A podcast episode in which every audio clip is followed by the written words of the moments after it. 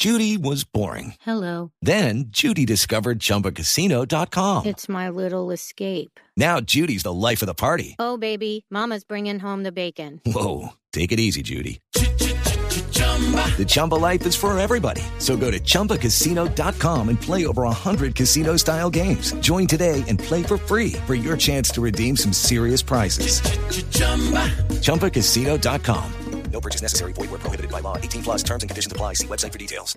W, le tengo una invitación importantísima para el próximo 18 de octubre. O sea, más o menos ya. Sí, el o próximo sea, martes. El próximo martes, exactamente, dentro de ocho días. El próximo martes se va a estrenar 2091. O 2091, le vamos a preguntar a nuestra invitada cómo eh, lo ¿Cómo es el están, título cómo- oficial? cómo es el título oficial. Pero es una producción, hemos visto unos adelantos de esta producción increíble, futurista, como de gamers, como de algo que puede pasarnos en un futuro no muy lejano a todos y dejar de ser ficción para convertirse en realidad. Pero para que nos hable un poquito más sobre el tema, una de las protagonistas es la colombiana Angie Cepeda. Es actriz de cine, televisión y su personaje hace parte del equipo de jugadores expertos en esta serie. Angie, bienvenida a la nube. Hola, buenas- ¿cómo están? Muchas gracias por la invitación. Bien, no, muy contentos de tenerla. Es un honor que nos acompañe aquí en la nube, pero además yo que la sigo en Instagram y los adelantos los pude ver a través de su red social, a través Qué de divina. a través de todo lo que postea, me pareció fantástico porque además o sea, ver un colombiano, ver a colombianos, porque Manolo Cardona, si no estoy mal, también está en la producción, involucrados en esta serie futurista, donde uno ve naves y juegos y láseres, mejor dicho, una, una cosa salida de, de todo lo convencional. ¿Cómo fue participar en esta producción? Ay, maravilloso. Bueno, se llama 2091, 2091. por si acaso. ¿eh? Yo también al principio le decía 2091, no, pero oficialmente se llama 2091. Eh, ay, espectacular. La verdad es que ha sido una experiencia muy chévere porque porque como tú dijiste, que es bastante original, para mí es diferente, yo nunca había hecho una cosa así. Eh, tienes uno- tiene unos personajes femeninos súper fuertes y súper rudos, lo cual no solemos, en la televisión latinoamericana no suelen verse personajes así. Y, y nada, es como volverse chiquito otra vez, ¿no? Eh, Entrar en el juego este de los gamers, eh, lo cual era un mundo totalmente desconocido para mí. Entonces, pues en general te tengo que decir que para mí ha sido una gran experiencia. Bueno, ¿cómo es Lila? ¿Cómo es el personaje que hace Angie en eh, 2091? Bueno, Lila Khalif es una mujer súper fuerte, eh, es una mujer, es un lobo solitario, eh, desconfiada por naturaleza, eh, una gamer súper talentosa, adicta al juego, es una madre soltera, tiene un hijo con el cual tiene una relación muy compleja, porque bueno, vive en un lugar muy pobre y, y lo tiene en un sitio donde ella paga para que viva en unas condiciones mejores y eso le genera a ella mucho conflicto y mucha culpa. Eh, y bueno, eh, precisamente por eso decide participar en este juego y eso le trae unas consecuencias terribles eh, para ella y para su relación con el hijo. Entonces es un personaje que tiene un arco dramático bastante interesante, se va abriendo poco a poco, empieza siendo una mujer súper eh, competitiva y poco a poco la empezamos a ver un poquito más vulnerable eh, y eso me gusta mucho, pues a mí me divirtió mucho hacer este personaje.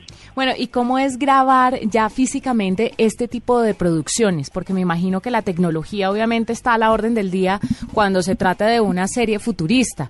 ¿Qué tipo de condiciones eh, que la deslumbraron se pudo encontrar aquí? Bueno, la verdad es que la gente de Fox eh, se portó muy, muy bien. Me parece una gente muy profesional.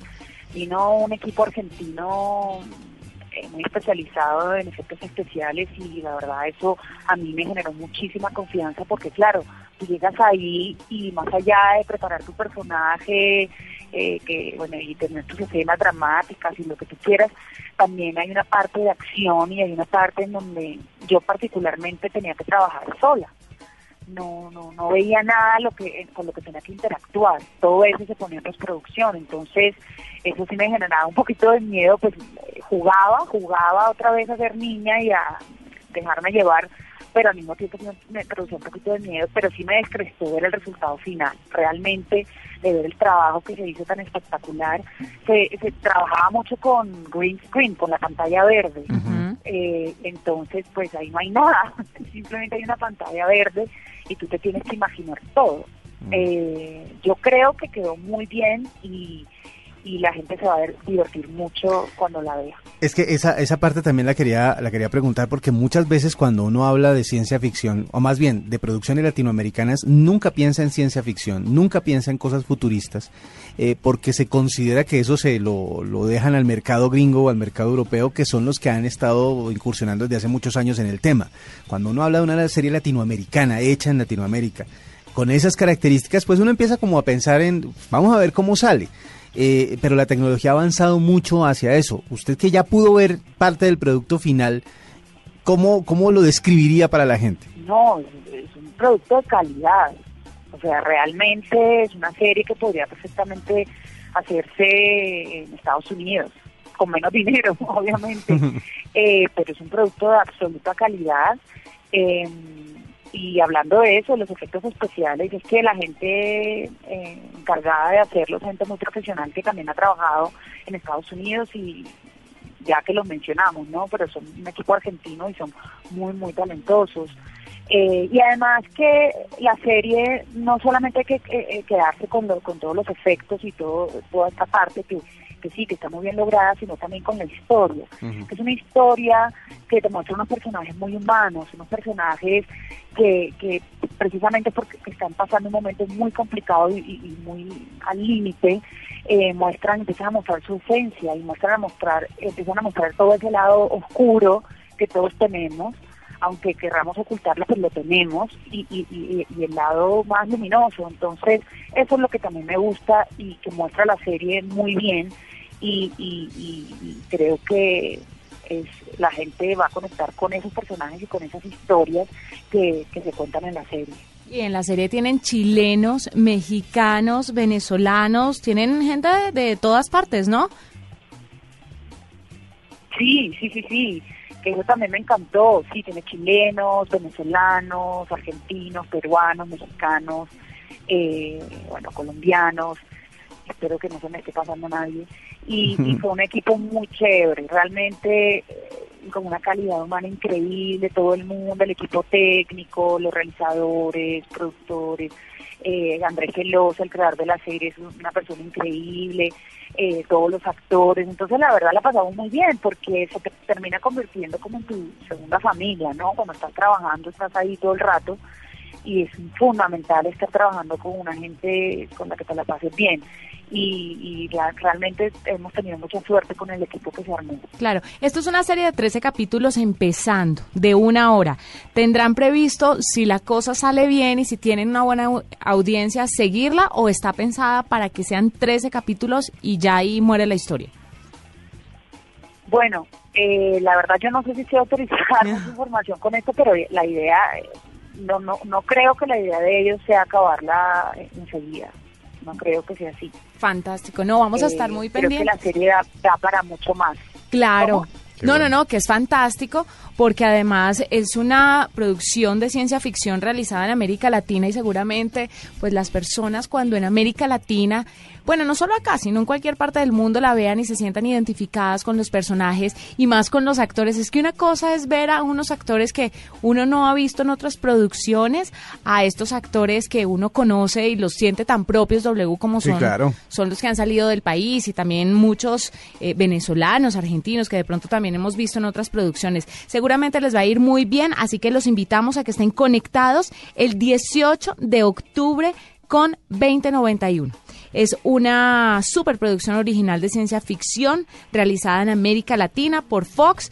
Vamos a estar pendientes Así entonces es. del lanzamiento. Y Angie, los micrófonos abiertos para que usted sea la que invite a todos los oyentes de la nube a que sigan la producción.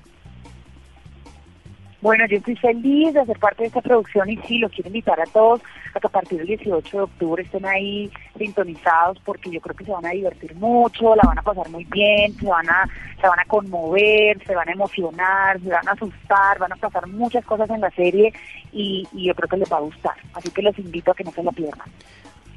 Muchas gracias por estar con nosotros. Además, le quiero contar, W, que Sí. el tema musical, o sea, la canción de apertura estuvo a cargo del compositor y cantautor mexicano Alex Sintek. Que por acá es muy querido y además que ha hecho eh, pe- eh, canciones para series y para películas muy importantes. No, Hizo, por ejemplo, la de Sexo, Pudor y Lágrimas, que fue tan famosa. Exactamente. Y, y seguramente eso también va a, a influir muchísimo en el gusto de la gente a la hora de presenciar esta serie. Se ve muy chévere. Le ponemos un poquito de contexto a esto para que la gente más o menos sepa de qué se trata y se antoje. Mire, 2091 transcurre en un futuro no tan lejano del que la serie toma su nombre, donde el comportamiento de la humanidad ha llevado los recursos del planeta a un punto de agotamiento extremo. Y los habitantes se ven obligados a buscar alternativas para asegurar su supervivencia.